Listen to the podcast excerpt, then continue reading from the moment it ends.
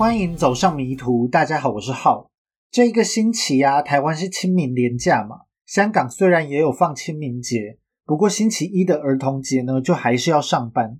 上个礼拜啊，我因为暴饮暴食，一口气吃了太多，搞得我肚子有点不舒服，所以就来不及完成稿子，停更了一周。那这个让我停更的店家呢，就是 Five Guys。那香港是把它翻成五兄弟汉堡店。那我因为是第一次吃啊。是完全搞不清楚这一间店的分量，一口气呢就点了一个双层起司堡，一个中份的薯条，还有一杯奶昔。虽然是素食店，但是这一间店的价位很惊人哦，这样加一加就要两百港币。吃完呢，钱包都扁了不少。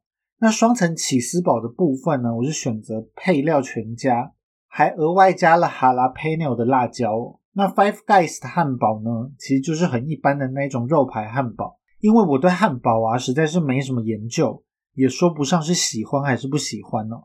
不过吃完之后呢，就觉得好像是不太需要点双层肉的汉堡，应该单层的汉堡就可以吃的很满足了。不过这一间店的薯条啊真的是很好吃，就看得出来是整颗马铃薯切条之后下去炸，然后炸的很香酥哦。不过因为分量实在是太夸张了，我觉得它的中份薯条啊。分量有到快三包麦当劳大薯的分量，那就比较是适合多人一起分享着吃。那我一个人吃呢，实在是吃到整个肚子都是淀粉的感觉。那最后很夸张的是这间店的奶昔哦，它的奶昔啊，除了有巧克力、草莓、香蕉、花生这种比较一般的口味之外，它最有特色的地方呢，就是可以在奶昔里面加入培根哦。因为我的朋友呢是事先大力推荐，叫我一定要点来试试看，所以我就点了一杯草莓培根奶昔。那我原本以为呢，这样甜甜咸咸的味道可能有点奇怪，但是实际上是还可以接受。但比较莫名其妙的是啊，我原本是以为加到饮料里面的应该是培根碎屑，因为这样才能够用吸管吸起来嘛。结果完全不是哦。他们就是直接把一条一条的培根丢到奶昔里面，结果我用吸管根本就吸不起来啊，就很像喝真奶一样的感觉。这些培根呢，最后就都卡在杯子的底部，根本就非常的难以食用。那这个草莓培根奶昔呢，最后是被我归类在就是值得试一试，但是下次来就不一定会点的食物了。那我下次来呢，可能会选择点单层的汉堡、小份的薯条，还有一般的汽水。除了分量比较刚好之外，对钱包也没有这么伤哦。那吃完这一餐之后呢，我那一天就一整天的肚子都非常的胀。那在香港的健身房没开之后啊，我已经觉得胖了很多。在吃了这一餐之后，更是觉得胀到直接胖一公斤吧。结果过去这一周啊，我竟然又还收到健身房的噩耗。上一次有提到嘛，我的健身房是已经倒闭。但是呢，上次是说汇集会转到另外一间健身房。根据我这个星期询问到的结果，转会籍的这一个部分是仅限于有事先购买课程的会员哦。但是像我啊，只是缴了入会费，然后每个月缴月费的这种会员呢，根本不算在他们的受灾户里面哦。所以基本上是要不到任何的赔偿的，就只能等四月底香港的健身房重新开张之后，我再另外找一家健身房了。这个星期呢，要来跟大家分享的就是古家农场案件的最后一集哦。整理这个案件的资讯呢，是真的花了我非常多的时间，就希望大家会喜欢啦。那就开始这一起案件吧。上一集的最后啊，讲到了一九二二年的四月四日，古家灭门案被发现之后，警方终于要展开调查了。关于古家案发时的状况。很多我在前面两集都已经有提到过了嘛，不过呢，有一个地方还是要重新强调一下，不知道大家有没有注意到，在案发之前呢，古女跟古爸曾经跟外人说过，家里面的阁楼在晚上发出怪声，他们怀疑呢是有人潜入了古家农场，但是古爸上去查看，却什么都没有发现。这个阁楼啊，在前面比较没有介绍到。因为这个阁楼的状况呢，其实也是这个案件的一大谜团之一。在上集的 IG 发文里面呢，我有放了几张现场的照片嘛，分别就是谷仓、佣人房以及摇篮这几个沉尸地点的照片。但是啊，当时的照片除了这几张之外，就没有其他的照片留下来了。古家农场后来又在一九二三年遭到了拆除，所以如果呢，关于古家农场的证词有出入的地方，事后其实是没有什么办法可以求证。那其中一个大家说法不一致的呢，就是关于这个阁楼的介绍。有证词里面提到啊，在古家的二楼有着一个贯通全建筑物的阁楼哦。阁楼在机房的北侧有一个开口，人们可以架着梯子就上到阁楼，进而穿越阁楼进到古家的生活区域。但是呢，却又有其他人的证词是说，这个阁楼的开口啊是在谷仓。所以可以确定的是，阁楼的两侧底端有其中一侧是在谷家的生活区域嘛？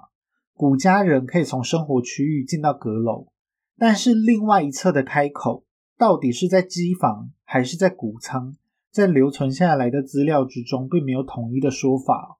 那偏偏呢，在案发之后，警察又在这一个情况不清不楚的阁楼里面发现了不少疑点，造成后来的人呢想要分析案情上的困难哦。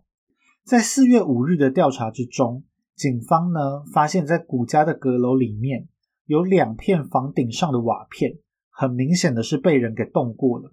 其中一片呢是在谷仓的上方，另外一片呢是在谷家生活区域的上方。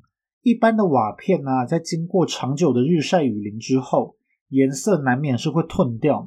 但是这两片瓦片呢，它们的颜色非常簇新哦。警方就认为可能是凶手事先藏身在阁楼上面，透过移动这两片瓦片。窥视着古家人的生活。除了瓦片之外呢，警方还在阁楼里面发现了一些疑点，让他们推测，在案发前，凶手很有可能是已经潜伏在古家一段时间了。他们在阁楼的开口附近呢，按照阁楼状况的不同，这个地点可能是在谷仓的上方，也有可能是在机房的上方。警方啊，就发现了被人铺成卧榻的干草堆，可能有一个。或是有多个神秘的人士曾经在这边生活了一段时间哦。在干草堆的附近呢，他们发现了一些像是从培根上面切下来的肥肉，还有皮，可能是神秘人士在这边生活所留下来的痕迹。甚至啊，有一份证词里面提到，in the near dieser legal start like mansion court，在这个干草堆的附近有着 mansion court。那这个 mansion court 呢？mansion 是人的意思，这个 court 就是大便，也就是说，在干草堆的附近有着人类的大便。虽然想想有点奇怪，又有点恶心，但如果神秘人士呢要潜伏在这个阁楼里面一段时间，那他吃喝拉撒睡就全部都要想办法在这阁楼里面解决吗？那他没有地方上厕所，也就只能到处拉屎。不过不知道呢，为什么这个凶手不跑远一点去拉屎？要拉在干草堆附近，这不是找自己麻烦吗？在古家生活区域的正上方的阁楼区啊，是一个存放熏肉的空间。在警方勘查现场的时候，这里还挂着十到十二个熏肉哦，其中一块熏肉呢，大概有一半是都被切了下来。警方就认为啊，这也是神秘人士潜伏在古家期间所留下来的生活痕迹哦。在古家呢，还有另外一个现象也引起了警方的注意。从推测的犯案时间三月三十一日深夜到施霸三个人发现案发现场的四月四日夜晚，中间是整整过了四天嘛？在这四天之中呢，有好几个来到古家农场的人，在证词里面都有提到，他们听到农场的牛群叫得特别大声，因为当牛饿肚子的时候啊，他们就会大声的嘶叫。来引起注意哦，尤其是啊，古家还有饲养一些小牛，这些小牛啊，在饿的时候更是会用尽全力去吼叫。但是很明显的，并不是每一个人的证词里面都有提到古家的牛叫声特别大声。在警方展开调查的时候，还发现古家的牛群看起来其实也并不像是饿了四天的样子，牛群附近的环境呢，也非常的整洁。并不像是好几天都没有人打理的样子，这个后面会再说到。所以警方就认为，在凶杀案发生之后，凶手可能是在现场逗留了一段时间，或是至少呢，凶手有曾经返回现场照顾这些畜生哦，要不然饿了四天、渴了四天的动物们，很有可能就是会直接死在这个栅栏里面。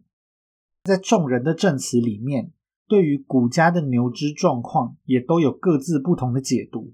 有人认为呢，谷家的牛有一些看起来确实是非常虚弱啊，很有可能是好几天都没有吃东西了。但是也有人认为，如果真的是四天没吃东西的牛，很有可能早就已经虚弱到没有力气吼叫了。但不知道大家还记不记得，在四月四日的早上啊，有一位机械师造访了谷家农场嘛？这个机械师呢，抵达的时候还是听到了牛只很大声的嘶叫声哦。就让人对古家农场的动物啊是怎么度过这几天的感到很疑惑。对于判断古家动物的状况，最致命的一点，其实在前面也已经讲过了。不知道大家还记不记得，在狮霸三人闯入古家之后，狮霸在雅各跟麦克离开之后，竟然是自顾自的开始喂食这些动物哦。也就是说呢，在警方抵达的时候，这个古家牛群所在的现场。基本上是已经完全被尸霸破坏了。警方看到的状况啊，根本早就已经不是案发后的状态，所以他们也无法判断，在过去的几天，凶手到底有没有偷偷的在喂养这些牛只哦。警方呢，在一九二二年四月六日还有四月七日的这两天，在古家农场呢，为六具尸体展开了尸检。虽然当时的法律有规定，尸检是必须要留下报告。但是古家的尸检报告呢，却是出于不明的原因，并没有顺利的保存下来哦，只留下来了一些残存的资讯。因此呢，现在人针对这些残存的资料所推测出来的古家人尸体状况，也并不一定是当时尸检结果的全貌哦。根据尸检的结果呢，这六具尸体的状况其实是差不多的，伤口就是集中在头部。虽然呢，警方在现场发现了一把沾有一些血迹的十字镐，不过验尸官却指出，古家死者头上的伤口痕迹可能并不是十字镐这么尖锐的凶器造成的。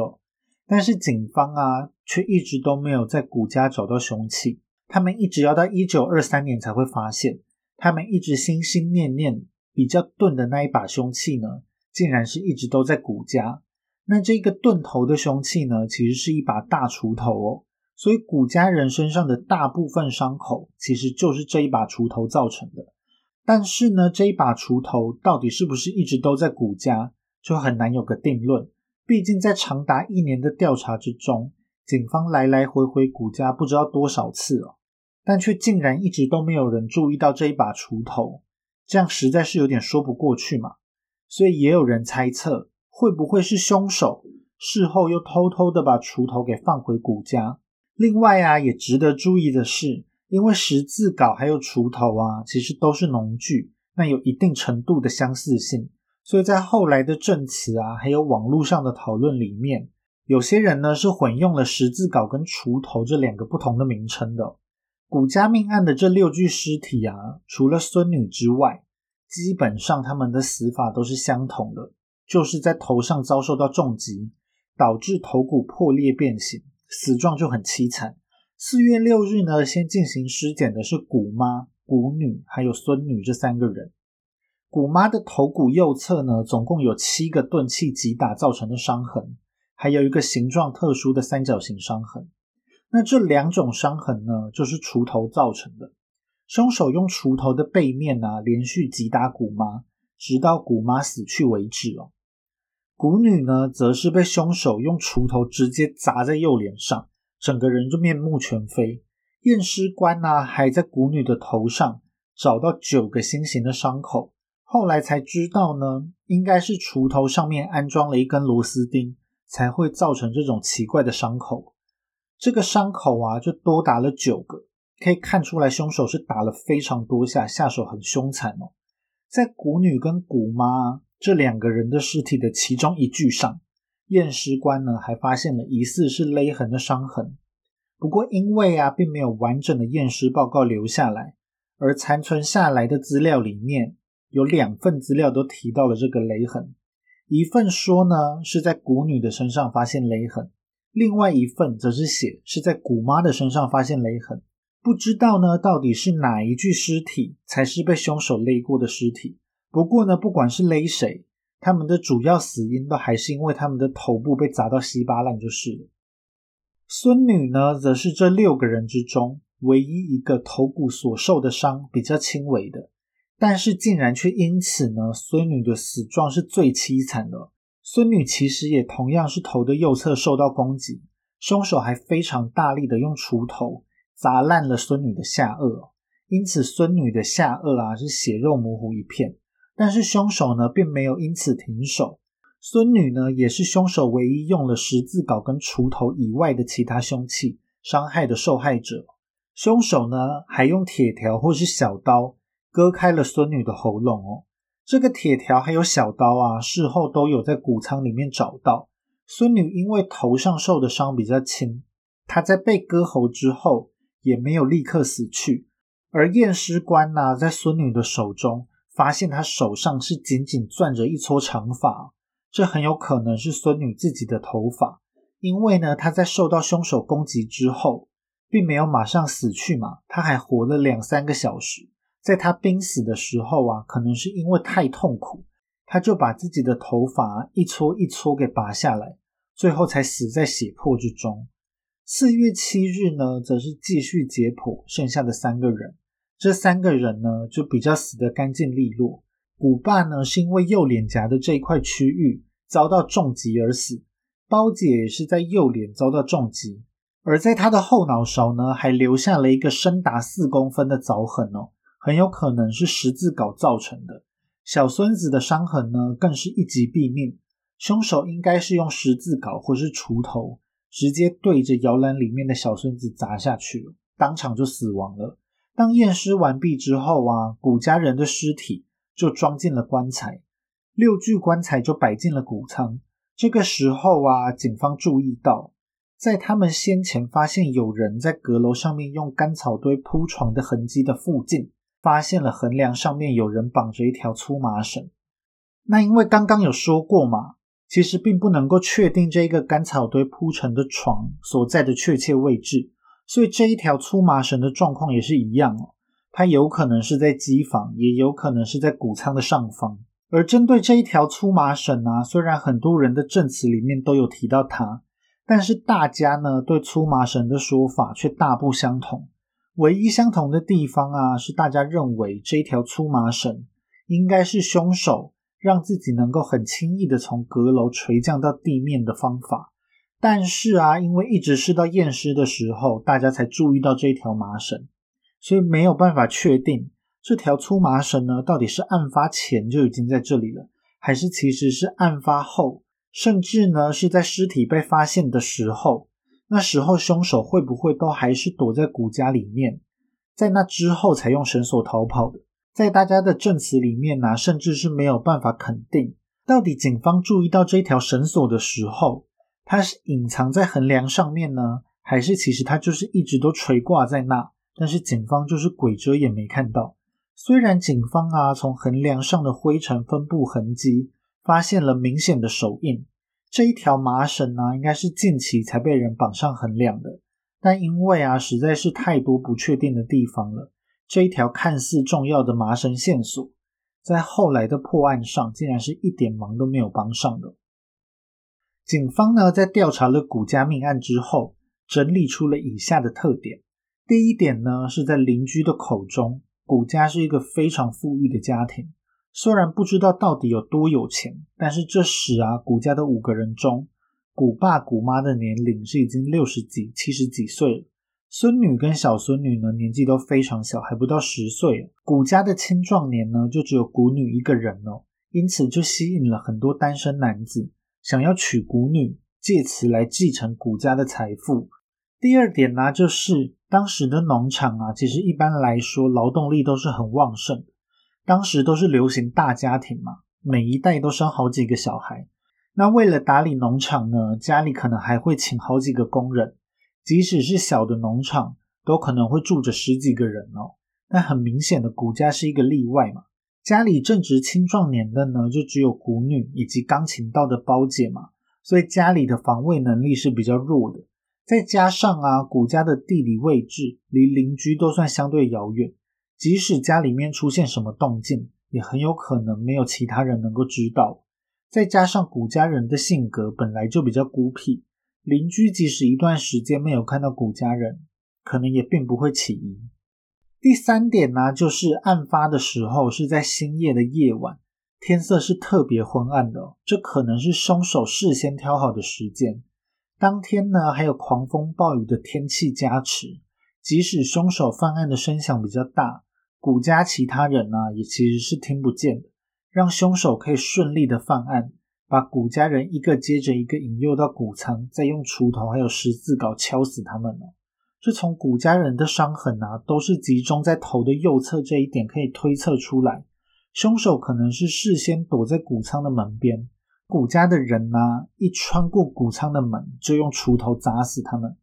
值得一提的是呢，不管是锄头还是十字镐，很有可能都不是凶手自己的东西哦。尤其是啊，主要犯案工具那一把锄头，在一九二三年被发现之后，有人出来指认，因为锄头上面有着修缮的痕迹，所以可以辨认出这就是以前古爸使用的那一把锄头。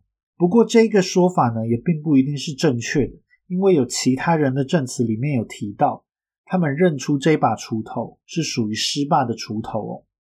那第四点呢，是在案发之前，古家发生了一系列的怪事。虽然不知道啊这些事件跟灭门案的本身有多少的关联性，但是这些迹象就表明啊，很有可能是已经有陌生人潜伏到了古家里面。第五点则是在案发之后，警方在古家仅仅发现五单位的纸马克。这时啊，德国一战后的通货膨胀已经开始，五马克呢就像是家里完全没有现金一样。这一点让警方觉得非常可疑。因为以上的这些特性啊，警方在案发之后就很快的认定，古家灭门是一起事先预谋好的杀人事件，凶手的目的呢是古家的财富。那其实这样的事件呢，在当时是屡见不鲜哦。当时的报纸啊，常常报道关于入室抢劫的案件，就告诫大家不要把钱财放在家里，这样很有可能会成为匪徒的目标。不过呢，这个劫财杀人的说法，其实在证据面上是有点站不住脚的。关于嫌疑犯的部分呢，后面会再说。这边呢，先讲一下大家口供之中关于劫财杀人这一块的可能性哦。在大家的口供里面呢，其实并没有提到古家被凶手翻得乱七八糟。再加上啊，虽然古家在案发之后被发现只有五单位的纸马克，但是实际上还有很多其他超值钱的东西。除了有价值好几千的金币之外，还有银币啊、铝币啊、镍币这些钱币，还有呢，价值加起来总共有好几万的资产抵押证券。那这种证券呢，德文叫做 Fondbrief，这是一种呢由德国大行发行的债券。能发行这一种债券的银行啊，基本上信用平等都是三 A 级的银行哦。这一种债券的风险呢也非常低，因为在它的背后啊，其实都有像房子啊、厂房这一类的长期资产做保障，所以即使是违约，也是能够拿到赔偿的，是非常有价值的证券。除此之外啊，警方还发现了古家有许多有价值的金饰啊、银饰，在案发之后也都是好端端的待在原地。难道凶手是把就狗丢的二吧？所以没有办法看到这么多值钱的东西吗？虽然并不是很合理，但是其实也并不能完全排除劫财杀人的可能性。因为啊，大家其实都没有办法确定，在案发之前的古家到底是有多富有。搞不好原本是有价值好几十万的金银币，资产上百万的资产抵押证券，剩下的这些呢，只是凶手不想带走的零头，或是故意留下来一点当做障眼法而已。再加上啊，凶手很有可能事先就潜伏在古家嘛，他早就摸透了古家的贵重物品所放置的地点，他可能也不需要四处翻找，就可以达到他劫财的目的。虽然呢不能够判断入室抢劫的说法到底是不是正确的，但是可以确定的是啊，因为警方在案件发生之后，他们很快的就朝入室抢劫的这一个方向调查，因此他们反而是错失了其他的可能性。等到警方啊想要换个方向调查的时候，很多证据其实都已经无从找起了。这一起案件的调查其实就像大海捞针一样，前前后后呢被警方列出的嫌疑犯可能是多达上百人。在警方结束调查之后啊，这一起案件也没有随着时间被人们遗忘而是透过口耳相传继续被大家讨论着。在网络时代开启之后。许多人呢就收集了残存的文件跟资讯，在网络上面如火如荼的讨论案件的可能性。那在这边其实也很难一一介绍，我就着重介绍一些讨论度比较高的嫌疑犯。其中一个被怀疑的人呢是 Carl Gabriel，大家可能已经忘了这个人是谁了。他就是古家的女婿，在结婚后呢继承了古家农场一半的财产。但出于不明的原因，在婚后就搬离了古家农场。之后，他很快的，在一九一四年的年底，女婿就在第一次世界大战之中领便当了。即使女婿的战友声称他们是亲眼看到女婿战死，在战后啊立的纪念碑上也有列出女婿的名字，但是还是有人认为，当时在战场上啊，女婿其实没死。他是偷偷跑回了谷家农场，并杀死了谷家人哦。而动机很有可能就是因为他受不了谷爸跟谷女之间的乱伦行为。不过啊，能够支持这一个说法的论点并不多。勉强要说的话，就是在一九五一年的时候，有一个叫做 Much Hoyce Esser 的人出来爆料，他自称呢，他在二战的时候曾经看到过谷家的女婿。当时啊，这个人是俄罗斯军的战俘，他就发现呢，其中一名俄罗斯军官是德语的母语人士，在他的德语里面呢，还带着巴伐利亚口音哦。这个人呢，就是古家的女婿。不过之后，当警方想要顺着这条线索继续调查的时候，这名爆料者呢，却突然改口说，他之前所做的口供其实都是假的。最后这一条线索就不了了之了。无独有偶的呢，是在一九五一年的时候，有另外一个叫做 Lohans Housefelder 的男人，在警方提取口供的时候提到，他曾在一九一七年的时候，在古家东边约二十公里的 Bufferhofen 的火车站看到一名军人。这个军人呢，就自称是来自古家农场的女婿，但是警方仍然是调查不出个所以然哦。后来呢，在一九九九年的四月。在一篇关于古家命案的报道中，又有另外一个爆料者说呢，刚刚提到这一个叫做 Lohans Housefielder 的男人呢，在他的小时候也曾经跟他说过，他曾经呢，在一九一八年还有一九二六年这两个时间点都见到过古家女婿。更重要的是，一九二六年的这一次见面呢，女婿呢还自己说他就是古家灭门案的凶手。这个爆料者呢说，他已经把这个秘密守在心里六十年了，在老了之后，他才决定把这件事情给说出来。不过上面说的这些说法，基本上就是一面之词，警方其实是没有办法找到其他的线索来佐证的。在古家命案发生后不久，警方就要求慕尼黑警察局针对女婿的死展开调查。不过慕尼黑的警察局是认为啊，女婿的死亡是没有可疑之处的。女婿确实是死在了战场之上。不过呢，这样的说法对于坚信女婿就是凶手的人来说，其实做再多的调查都是没有意义的。不过啊，就算女婿真的没死好了，他真的跑回古家农场来杀人，那从他被宣告死亡的1914年到案发的1922年，这中间经过了八年的时间。那在这八年之中，女婿到底是都在哪里生活呢？为什么会找不到任何实质的证据？而在案发之后，这个女婿又去了哪里？为什么仍然是没有任何的线索呢？而且对女婿来说啊，冲回来杀光古家人，对他来说有什么好处呢？他很可能在一九一四年就已经知道了乱伦的事情，当时都没有杀人，为什么反而是过了八年才回来杀人呢？还把很有可能是自己的女儿的小孙女也一起给杀死了。而且杀死这个孙女的手法还特别的凶残哦，这些呢就都是假定凶手是女婿的疑点。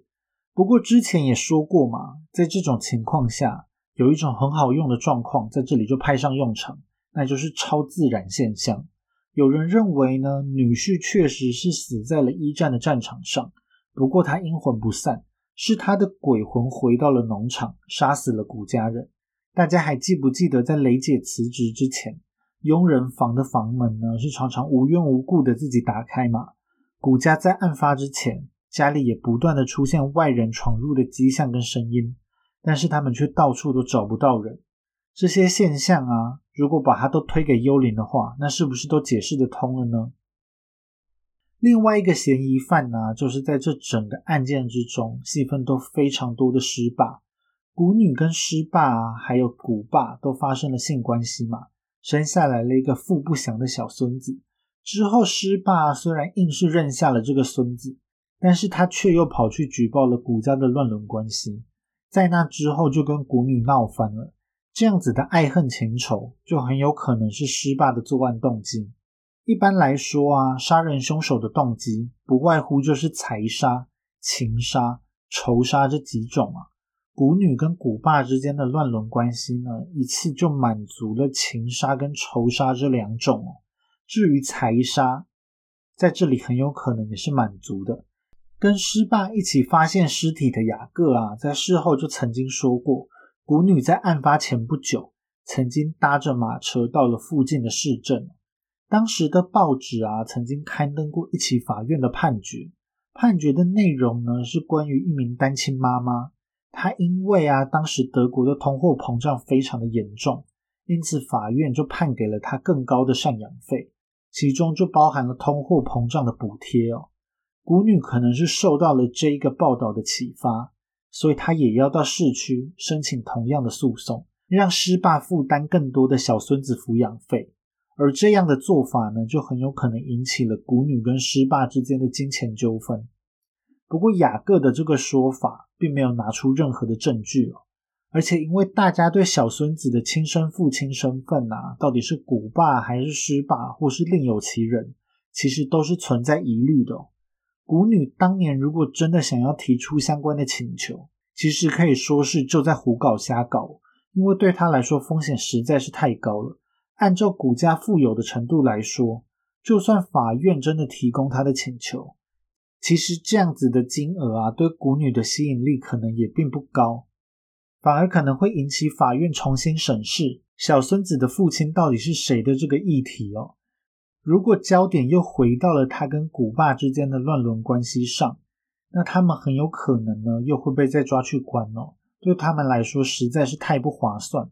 关于这一个古女要争取抚养费的说法，虽然在警方的调查记录之中并没有被保存下来，但是结论是有出来的。这个动机呢，在一九二九年被警方排除了。不过排除的理由是什么，我们就不得而知了。很有趣的是啊，在案发之后，因为小孙子已经死了嘛，所以师爸呢倒是有去申请，他希望能够把之前交给古家的抚养费给追讨回来哦。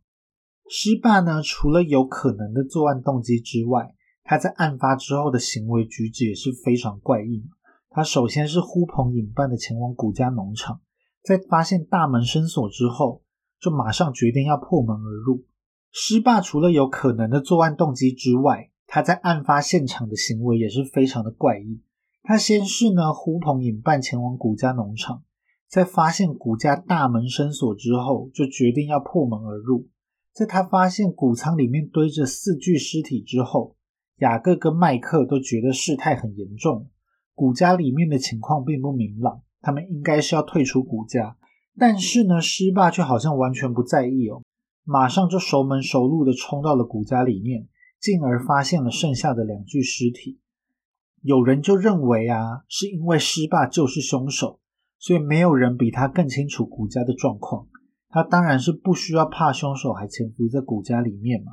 但也有人认为施霸只是太担心小孙子的状况，是他的父爱让他没有意识到古家可能存在的危险。在发现尸体之后呢，施霸用钥匙从室内打开了古家的门。照他的说法，这一把钥匙是好端端的插在门上。但是邻居们呢，在案发前不久才听古爸说家里的钥匙遗失了，所以雅各在案发之后就不断的怀疑施霸是凶手，并到处散布施霸就是古家命案真凶的说法。最后啊，施霸是在一九二五年年末或是一九二六年的年初，向雅各提出了损害名誉的诉讼。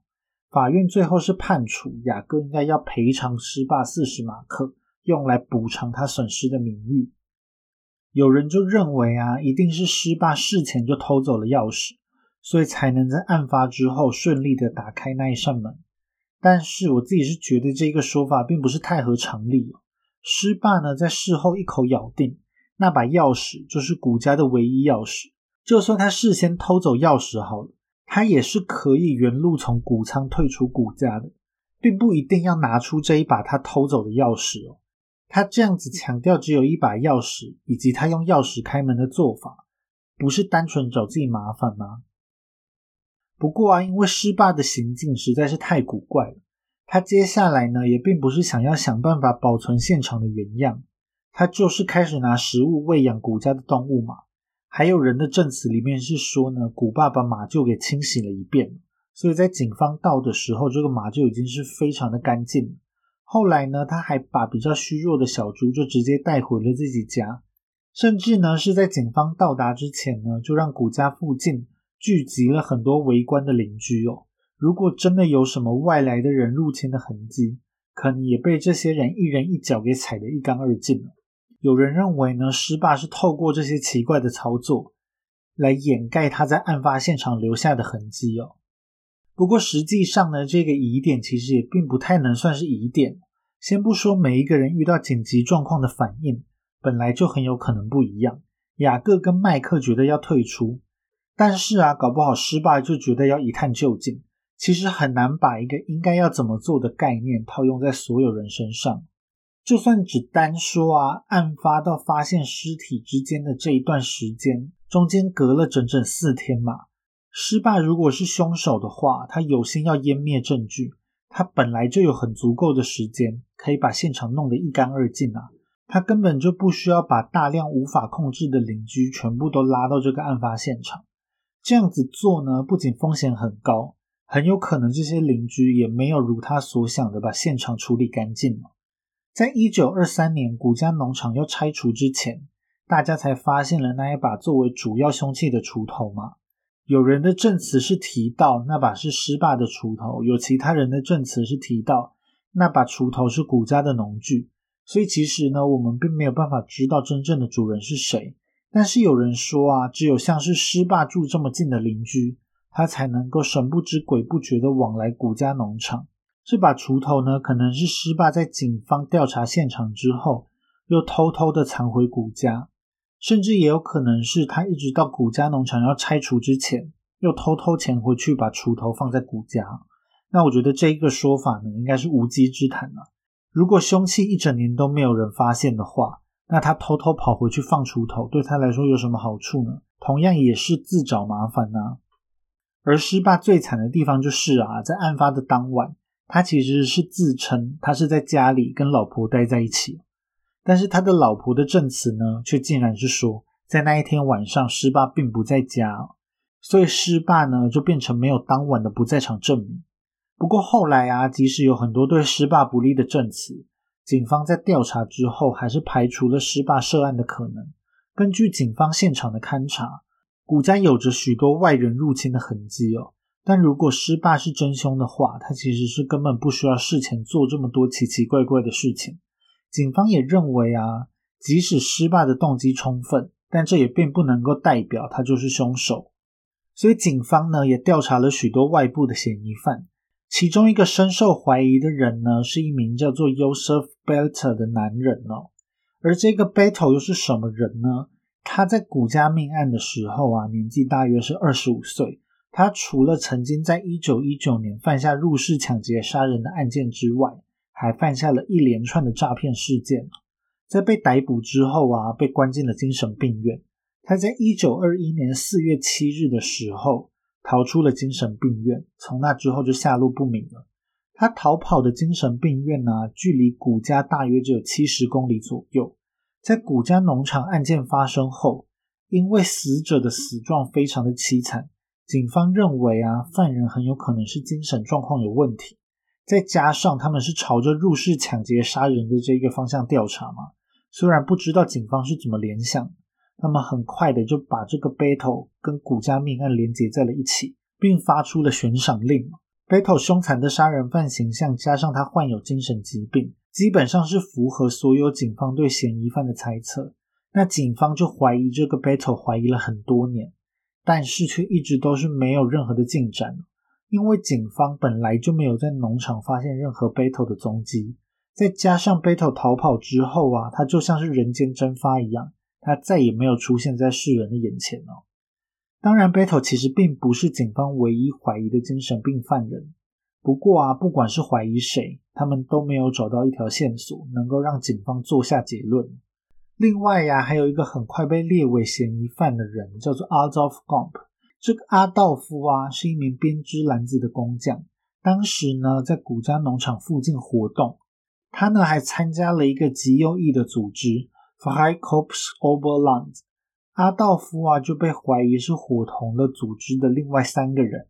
他们犯下了一起杀死九名农夫的案件。那因为案件死者的身份类似。这个极右翼组织啊，在当时又参与或是策划了不少的秘密行动。虽然不知道古家是怎么样惹到了秘密组织，但是警方是很快的就怀疑到了阿道夫的头上，并在案发后没几天就把阿道夫列为了嫌疑犯。但是他们也并没有抓到阿道夫就是了。事情过了几十年之后啊，有一名神父告诉他教会的信众，他知道古家命案的真相。不过呢，他基于职业操守，所以并没有办法把真相说出来。在这个神父的故事里面呢，在一九四一年的十月二十日，有一名女信徒来告解。女信徒说呢，自己已经时日无多了，她想要在死前说出真相。她的两名兄弟就是古家命案的真凶。这名神父啊，事后跟他的同事聊起了这名女信徒。另外一名同事呢，也是同样听说过古家命案凶手的传闻。在女信徒死后，神父就把真凶的名字记录了下来，而这正好就指向了阿道夫以及阿道夫的兄弟安冲 Gump 这两个人哦。虽然神父是基于职业操守没有去通报警方，不过在一九九七年出版描述古家命案的书里面，就言之凿凿的提到了这一起事件。当神父在教会里面分享故事的时候，他同样是隐没了凶手的名字。因此呢，虽然有信众把这个故事讲给了警方听，但是警方没有办法马上锁定嫌疑人了。即使警方呢找神父出来谈话，神父也一直都是守口如瓶。不过后来啊，警方就从神父提供的线索之中推测出来那一名垂死女信徒的身份。这名垂死的女信徒呢，原本的姓氏就是 Gump，警方也因此连接到了阿道夫还有安东的这一对兄弟身上。那因为这一条线索呢，在一九五零年代，警方又再一次的把阿道夫当作是重点的嫌疑犯了，而安东很有可能是协助他的共犯，而且警方甚至推测啊，阿道夫或许也跟古女之间有着性关系。说不定他才是小孙子的亲生父亲呢。不过一切呢都为时已晚。在警方重启调查的时候啊，就发现阿道夫在第二次世界大战，在一九四四年就已经去世了。针对他的调查呢，后来也终止了。虽然阿道夫死了，不过安东是还活着。安东很快的就被带到了警局盘问。不过安东却说啊，他其实从来都没有去过古家农场。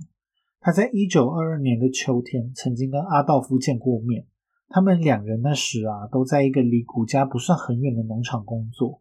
但是安东说自己并不知道阿道夫到底有没有犯下古家命案。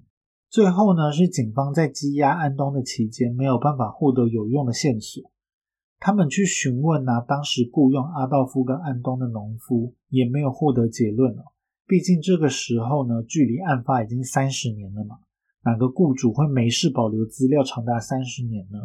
再加上啊，当时每年会有超过十万的工人在农忙的时候跑到巴伐利亚这边来帮忙农活，所以很多的农场都是同时雇佣非常多位的小帮手。农场主人对阿道夫还有安东其实根本没有印象嘛。警方就只好释放了安东。安东后来呢，在一九五二年也去世了。针对这一对兄弟的调查，后来也很快的就结束了。在古家命案发生之后啊，因为案件的疑点实在是太多了，基本上住在古家附近的所有人都被警方怀疑过一轮。但是大部分的调查过程，就像是上面提到的这几位嫌疑犯一样，不是完全找不到跟古家命案的关联，要不然呢，就是虽然有可疑或是有作案动机，有人呢可能是觊觎古家的财产。有人呢，可能是跟古家人发生过争执，但是不管是什么线索，警方都没有办法找到犯案证据。在办案的过程中受阻的警方，甚至呢还尝试着用超自然的力量来破案。他们先后至少请了三名灵媒来协助破案，但是这些灵媒啊，却都没有从古家人的灵魂身上听到什么有用的线索。在案发之后呢，因为古家的人是全部惨死嘛。古家农场的继承问题就浮上了台面。当时总共有两组人马有机会获得古家农场的继承权，其中一组人马呢是以古妈跟前夫生下来的大女儿为首的亲戚群，另外一组人马则是女婿的家人。不过啊，因为分遗产的条款非常的复杂，还牵涉到当时的法律，所以其实我也看不太懂那个最后是怎么分出来的。不过幸好呢，两方人马最后是在庭外就达成了共识。古家亲戚呢，把继承到的部分用三百万马克的价格全部都卖给了女婿的家人了。女婿的家人就在一九二三年的三月左右，在古家邻居的协助之下，一起把古家农场夷为了平地。也就是在这一次的拆除行动之中，大家才找到作为凶器的锄头。但是有关于古家农场案件的细节，也随着古家农场的拆除一起烟消云散。Hinterkaifeck 这个地名啊，也随着古家农场的拆除，就永远消失在了地图上。现在唯一留下来的痕迹呢，就是在农场拆除之后，有人在农场的遗址上面立了一根纪念柱。不过后来啊，因为农场的这一块地又恢复了农地的用途，所以这一根纪念柱就遭到了拆除。挪到了比较不占地方的马路边。后来因为各式各样的因素，这一根纪念柱曾经多次毁坏了。不过每一次呢，都有人再把纪念柱建造回来哦。现在的纪念柱呢，大约是在二十世纪末的时候建成的。人们对古家农场的兴趣啊，也就像是这一根纪念柱一样，时不时就会翻新呢。尤其是在网络觉醒之后。对于古家农场的案件讨论是从来都没有中断过的。也许未来呢，在某一天就真的能够讨论出这一起案件的真相。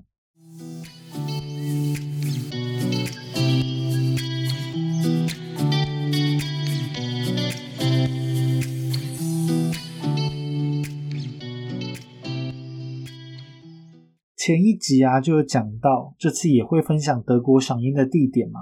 上一次分享的呢是波恩的樱花大道，这一次呢要跟大家分享的是位于 s h w e t i n g e n 施维钦根的赏樱地点哦。在施维钦根城堡的城堡花园里面，有一座非常漂亮的樱花园哦。这个施维钦根呢，位于德国的海德堡附近。如果到海德堡旅游，刚好又是在樱花季节到访的话，就很值得到施维钦根赏赏花哦。